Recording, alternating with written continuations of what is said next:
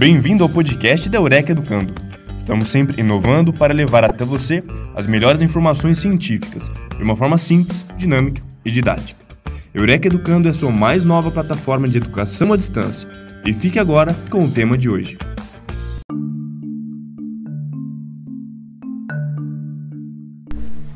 Olá, bom dia a todos os ouvintes do podcast da Eureka Educando. Bem-vindos ao novo podcast. Hoje eh, vamos falar novamente sobre a questão das punições. O nosso podcast número 9 é a parte 3 do Punição Não Trata. E eu sou Pablo Kurlander e estou aqui de novo nesse assunto porque tem sido um assunto muito discutido, muito complexo, que vem suscitando muitas né, muitos questionamentos e muitas dúvidas em todas as redes sociais. É, é um assunto que é bastante importante de ser desenvolvido é, adequadamente, né? Como tem muitos pontos e cada um deles merece ser é, tratado especificamente, né? Hoje nós vamos falar da utilização do trabalho como punição dentro das comunidades terapêuticas e dos locais de tratamento. É algo bastante comum, usado desde os primórdios das comunidades terapêuticas, né? pensar em eh, aí nós temos né, desde o pensamento e a ação de, de coisas leves como lavar uma louça ou, né, ou limpar alguma área específica, até a utilização muitas vezes em locais eh, excessivamente rigorosos, de trabalhos mais forçados, mais complicados, que até às vezes acabam colocando a pessoa né, numa situação de, de risco, de perigo para, para a sua própria integridade física. É, e que muito mais ainda deixam de ter qualquer tipo de caráter terapêutico justamente quando começam a representar riscos para a pessoa, né? Para falar da questão da, do, do importante que é não utilizar o trabalho como forma de punição, eh, eu vou falar para vocês de dois conceitos eh, importantes da psicologia comportamental, que é o condicionamento clássico e o emparelhamento de estímulos, certo? Embora possa ser né, compreendido no senso comum que que aplicar uma penalidade dessas para uma pessoa que possa estar desenvolvendo algum trabalho até simples como forma né, de, de reflexão né, ou, de, de, ou de repensar as suas atitudes, temos que ver que nem sempre isso pode estar tendo a função que a gente imagina. O condicionamento clássico dentro da análise do comportamento, ele começa com uma história, né, com uma pesquisa de Ivan Pavlov, é, muito conhecida dentro da área da psicologia que é, fala sobre o estudo que fez com cães. Né? Então ele vai estudar como começam a, a se associar estímulos é, que inicialmente não tinham associação nenhuma. No caso do, do cão de Pavlov, né, da, da experiência de Ivan Pavlov, né, no, na primeira década do século XX, né, no começo da psicologia, eh, ele percebe né, que os cães começam a salivar eh, quando estão próximos ao estímulo do alimento, né? E ele começa a fazer um experimento de eh, toda vez que apresenta o alimento, eh, também toca um sino. E aí, na repetição permanente de, dessa junção né, de alimentação com sino, depois de um tempo, é, ele constata que os cães começam a salivar unicamente com a presença do sino, sem a necessidade da presença do alimento. Certo? Então, o sino, né, o barulho do sino, que inicialmente era um estímulo neutro, que não tinha nenhuma, nenhum peso, nenhum valor para aquele cão, ele começa a, a, ter, a ter o mesmo valor e o mesmo peso e, portanto, a mesma resposta que o alimento que era um estímulo eh, de muito muito mais poderoso, de muito mais força, né? justamente pela condição. E a partir disso ele começa a desenvolver esse conceito de emparelhamento. E esse conceito é muito utilizado depois em tudo que psicologia eh, comportamental, análise de comportamento, que é quando, né, justamente assim como eh, no caso do cão de Pavlov, dois estímulos eles não estão associados, eles começam a se associar. E aí nós temos, para entender um pouquinho melhor o que são estímulos neutros, como o sino, por exemplo, que não é, não, não é nem aversivo nem gratificante, Tá?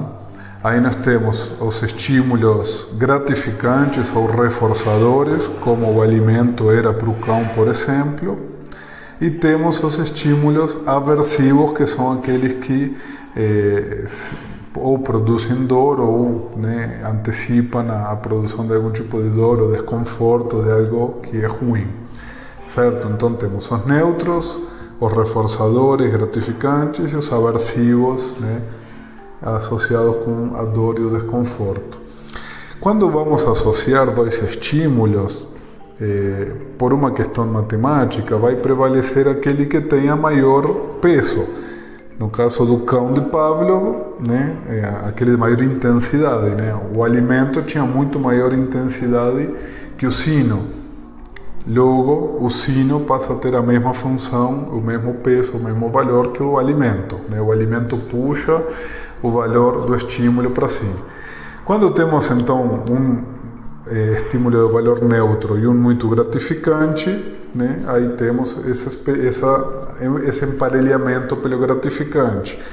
Outro exemplo disso seria, por exemplo, uma música que você associa a uma pessoa que você ama muito, a uma situação específica que foi muito gostosa, né, muito é, importante para você, e aí toda vez que você escuta essa música ou um cheiro, por exemplo, é, automaticamente ela vem associada com aquela pessoa, com aquele relacionamento, com aquele momento.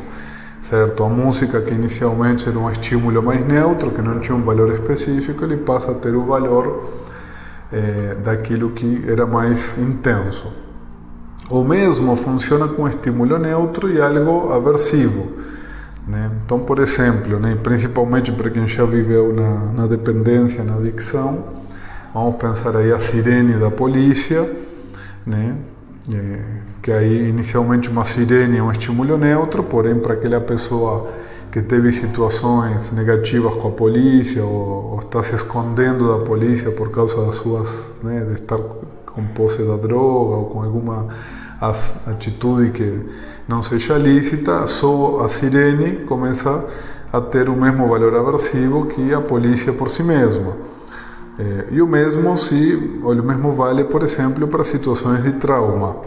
Né? Assim como uma música, um local, um cheiro, é, no caso do reforço né, positivo, da situação reforçadora agradável, puxa para o agradável, no trauma né? A mesma coisa de uma música, um som, um cheiro, um local pode puxar, né? Pode relembrar trazer os as mesmas reações né? da situação aversiva por si mesma. Todas, todas as pessoas que experimentaram uma situação traumática né, acabam eh, associando uma série de, de, de estímulos, de situações a essa situação traumática e acabam evitando essa situação, esses outros né, estímulos menores, né, como alguns lugares, como algumas músicas, ou sons, ou cheiros, ou algumas coisas do tipo. Tá? E depois nós temos, né, até aí nós estamos associando um estímulo neutro com um reforçador ou com um aversivo, e agora temos quando acontece né, de se associar um aversivo com um reforçador. Ou seja, eh, tem um estímulo que tem um valor aversivo, né, de ruim, de dor, de sofrimento, de desconforto, e temos também um eh, estímulo que é reforçador, que é gratificante. Porém, o aversivo tem maior intensidade, certo? Eh, então, eh, aí associamos né, o, o aversivo com maior intensidade eh, como por exemplo uma comida que você gosta muito e você acaba passando mal, tem uma intoxicação, ou a própria situação de trauma né, de você desse trauma acontecer né, num ambiente em que você gostava muito, por exemplo, numa festa, um Natal, pessoa que teve situações de Natal, por exemplo, agora se aproximando das festas, é, teve experiências muito negativas de Natal, embora o Natal seja por si só um estímulo, algo muito reforçador, algo muito né, gostoso, bonito, gratificante para muita gente, para algumas pessoas se associa com algo negativo e aí prevalece o negativo. E temos eh, o, o contrário, né? quando tem é, um aversivo, mas que o reforçador é maior. Então, por exemplo, né, o próprio exercício físico, musculação, é, situações que provocam dor, cansaço, desconforto, mas por outro lado a pessoa está muito estimulada porque tem um ganho posterior, então esse ganho é mais forte. Ou quando a pessoa vai fazer um regime, né, que ela se sujeita a uma situação eh, de sofrimento, de privação para conseguir uma coisa eh, mais gratificante, né, que é melhorar o estado físico, emagrecer. Então aí nós temos uma série de emparelhamentos. Quando estamos falando de usar a punição eh, ou, desculpa, quando estamos falando de usar o trabalho na comunidade terapêutica como punição, estamos sem perceber fazendo um emparelhamento de eh, dois estímulos. Um, que é o trabalho, que deveria ser uma coisa né, eh, gratificante, desejável, que tivesse um valor agregado importante para aquele indivíduo, e por outro lado, nós temos a punição, que tem um valor aversivo muito intenso. Quando a gente coloca essas duas coisas juntas, né, esses dois estímulos juntos, nós estamos correndo um risco muito grande de que aquilo fique emparelhado, de que para aquela pessoa o trabalho passe a ter muito mais um sentido de punição do que um sentido de construção, de produção, de ser útil, né, de desenvolver competências, e é o que muitas vezes acaba acontecendo. Tanto que se vocês avaliarem, né, quem tem um pouco de experiência de vida em comunidade terapêutica, o horário de trabalho, né, ou como muitas vezes se fala de forma errada, né, a terminologia horário de laborterapia, ele é um dos que dá mais trabalho para a equipe, porque é o momento em que as pessoas mais esquivam de fazer aquilo que elas deveriam estar fazendo e isso provavelmente tem a ver né, muito com o sentido que o trabalho e o trabalho dentro da comunidade tem para aquelas pessoas, certo? Então, de novo, eu digo que ter uma consequência, ter um problema, né, ou ter, ter que aconteça alguma coisa em decorrência da, de, de, um comportamento inadequado, inaceitável, desde que previamente acordado também, é, é algo né, que é compreensível em qualquer grupo social. Todos os grupos sociais, como eu já disse nos podcasts anteriores, têm as suas regras, têm as normas, têm o que é aceitável, tem o que não é. Porém, depende do que, que se utilize né, como consequência, como punição, começa a se, a, a se emparelhar com algo negativo e se perde a função. Então, o trabalho, como algo punitivo, acaba correndo o risco de perder o valor do próprio trabalho. Né? E aí a gente poderia associar uma série de outras coisas que também muitas vezes são utilizadas de maneira errada.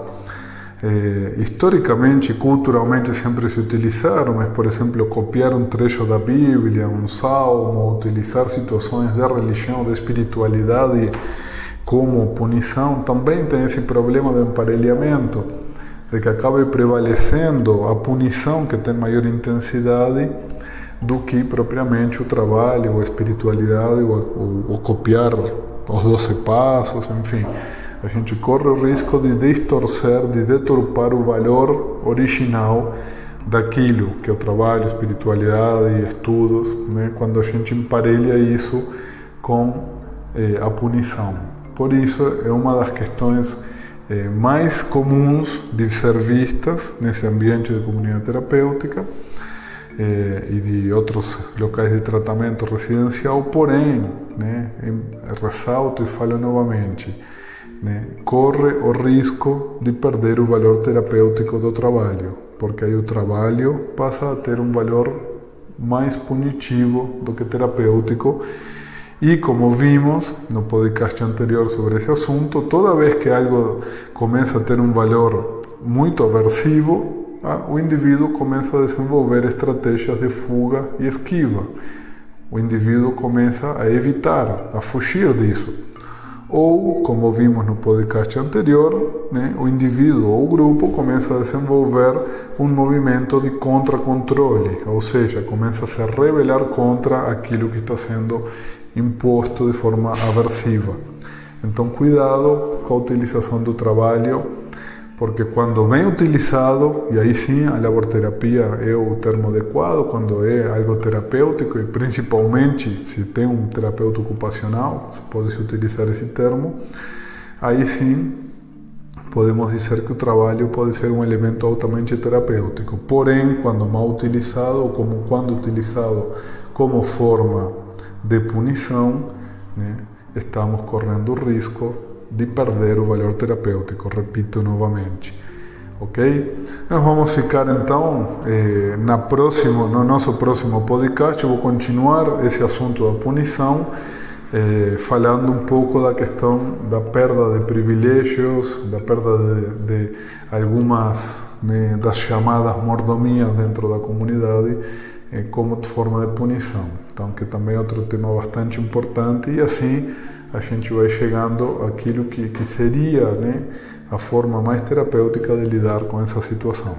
Obrigado por escutar, espero vocês em nosso próximo podcast.